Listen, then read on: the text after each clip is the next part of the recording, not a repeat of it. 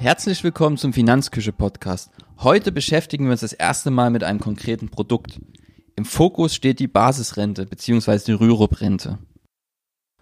Ähm, die Rürup-Rente war ursprünglich mal für Selbstständige gedacht, als Pendant zur gesetzlichen Rentenversicherung, werden aber auch häufig an gut verdienende Angestellte verkauft. Warum sage ich verkauft? Weil wohl die wenigsten Berater eine Basisrente empfehlen würden. Warum? Sehen wir heute. Schauen wir uns die Rahmenbedingungen an. Die Basisrente ist deshalb interessant, weil sie steuerlich begünstigt wird. Bedeutet, die Beiträge zur Basisrente können bis zu gewissen Höchstgrenzen von der Steuer abgesetzt werden. Aktuell sind das 84 Prozent deiner Beiträge. Das steigt jetzt über die nächsten Jahre bis 2025 auf 100 Prozent in 2 Prozent Schritten. Problem ist hierbei, dass wenn du heute im Jahr 2017 einzahlst, kannst du ja, wie wir gerade festgestellt haben, nur 84 Prozent deiner Beiträge absetzen. Und musst aber gleichzeitig, wenn du ab 2040 in Rente gehst, 100 Prozent deiner Renteneinnahmen daraus versteuern. Also hier hast du eine Differenz von 16 Prozent, die gegen dich arbeitet. Das ist erstmal ein Nachteil. Kann natürlich trotzdem steuerlicher Vorteil sein, wenn du jetzt einen sehr, sehr hohen Steuersatz hast und in der Rente einen sehr, sehr niedrigen Steuersatz. Und das wissen wir aber aktuell noch nicht. Also Steuer kann Vor- und kann aber auch Nachteil sein.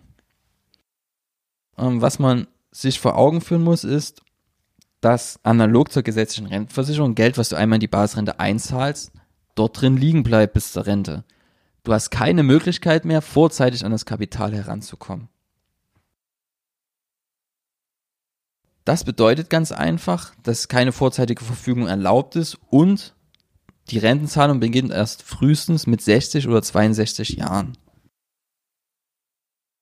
Du hast dann auch in der Rente keine Möglichkeit, dir das Kapital auszahlen zu lassen. Und das ist ein ernsthaftes Problem, über das wir jetzt sprechen wollen. Weil du bist dem Versicherer ausgeliefert. Der Vertrag läuft nicht nur bis zu Rentenbeginn bei dem Versicherer, Nein, da läuft auch darüber hinaus dann noch die 10, 20, 30 Jahre, wo du Rente beziehst. Und das Problem dabei ist ganz einfach, dass du nicht weißt, wie hoch diese Rente sein wird. Also du weißt nicht, wie viel Geld du jeden Monat für zum Beispiel 100.000 Euro bekommst. Das gilt auch, wenn du einen garantierten Rentenfaktor oder irgendeine Garantierente in dem Vertrag vereinbart wurde. Ähm, wir hatten es jetzt zuhauf in der Niedrigzinsphase, dass einfach der blaue Brief vom Versicherer kam, da stand drinne, herzlichen Glückwunsch. Naja, herzlichen Glückwunsch stand nicht drinne, aber bla bla bla.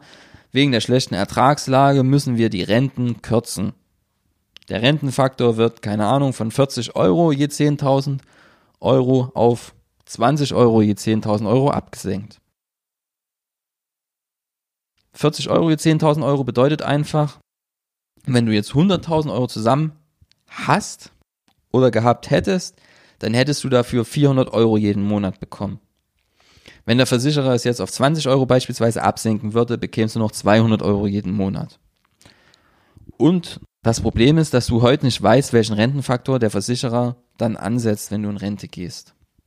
Weil er ja, wie wir gesehen haben in der Vergangenheit, jederzeit angepasst werden kann, wenn die Ertragslage des Versicherers ja, das gebietet.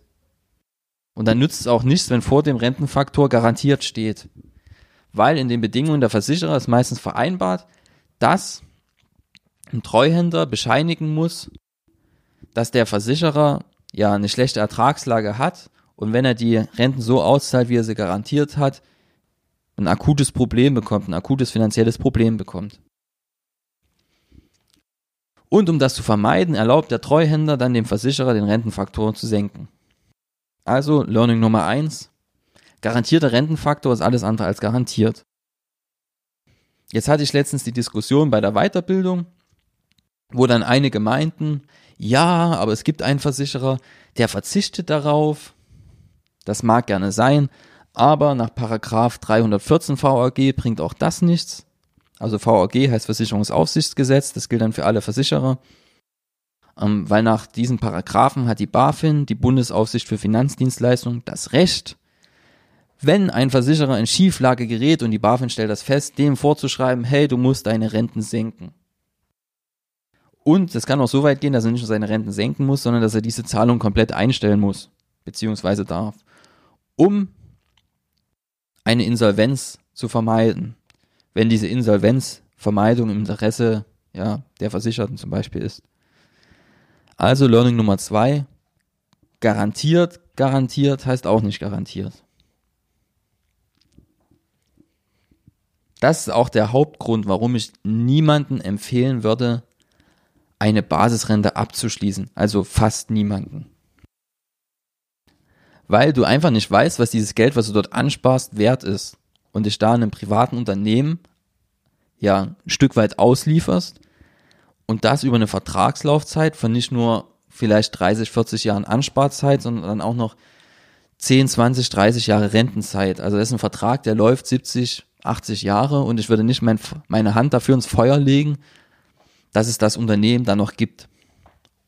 Und da ist mir gerade egal, wie das Unternehmen heißt. Und dann wird vielleicht der eine oder andere sagen, ja, es gibt Sicherheitseinrichtungen wie zum Beispiel Protector, die dann für die Leistungen des Versicherers gerade stehen, wenn der es nicht mehr kann. Protector, dazu muss man wissen, dass dieser Sicherheitsfonds Protector, ja, sobald ein mittelgroßer Versicherer in Schieflage gerät, wird es für den schon schwierig, ja, das aufzufangen. Also Hände weg von der Basisrente. Ich mache selten pauschale Aussagen, aber im Fall der Basisrente Hände weg. Und das gilt ganz vor allem dafür, wenn du Berufsunfähigkeitsrente mit Basisrente koppelst. Das ist noch schlimmer. Weil das wird dann wirklich ein kompliziertes Produkt und meistens ist es so, dass die Berufsunfähigkeitsversicherung das Schicksal der Hauptversicherung, in dem Fall der Basisrente, teilt. Bedeutet, wenn du den Basisrentenvertrag irgendwann nicht mehr weiterführen willst, dann hast du auch ein Problem, weil dann kannst du die BU in vielen Fällen auch nicht weiterführen.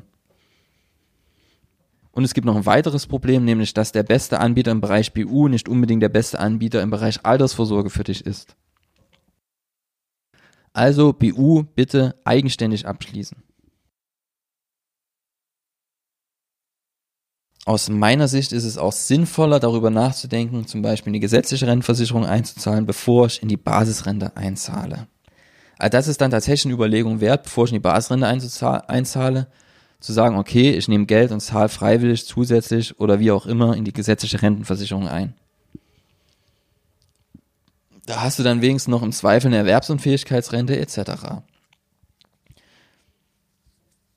Und bei der Basisrente ist es auch so, wie bei der gesetzlichen Rentenversicherung, dass es mit Vererbung sehr, sehr schwierig ist. Du kannst da jetzt auch Zusatzversicherungen mit einschließen, das wird dann aber die zu erwartende Rente schmälern. Und das ist ganz wie bei der gesetzlichen Rentenversicherung, wenn du jetzt noch sagst, okay, meine Hinterbliebenen sollen dann für Zeitraum X, wenn ich nicht mehr da bin, dann noch Summe X bekommen, dann senkt das natürlich deine zu erwartende Rente. Aber es ist theoretisch möglich, da irgendwas zu vereinbaren. Ein Vorteil, den die Basisrente noch hat, ist der Pfändungsschutz. Der gilt aber auch nur, wenn nach Paragraph 851c Zivilprozessordnung vereinbart ist, eine lebenslange Rente frühestens ab 60 bzw. 62 Jahre, eine vorzeitige Verfügung ausgeschlossen ist, keine Bezugsberechtigung für Dritte besteht, mal abgesehen von Hinterbliebenen, und keine Kapitalleistung vorgesehen ist. Trifft jetzt auf viele Basisrenten zu, das muss aber unbedingt zutreffen, damit die Basisrente insolvenzgeschützt ist. Und dieser Insolvenzschutz trifft dann aber auch nur in gewissen Grenzen zu. Das ist vor allem für selbstständige Probleme, die sehr, sehr viel Geld in die Basisrente einzahlen. Wie viel Kapital von einer Pfändung ausgenommen ist, steigert sich von Jahr zu Jahr. Von 18 bis 29 Jahren stehen dir 2000 Euro jedes Jahr als Altersvorsorge zu. Von 30 bis 39 4000, das steigt dann immer weiter bis zum Jahr 67, wo dann insgesamt 256.000 Euro pfändungssicher sind. Was darüber hinausgeht, kann so sieben Zehntel weggefändet werden. Das noch zum Insolvenzschutz, um die Sache rund zu machen. Das Fazit ist einfach, für 99 Prozent aller Menschen ist die Basisrente ungeeignet.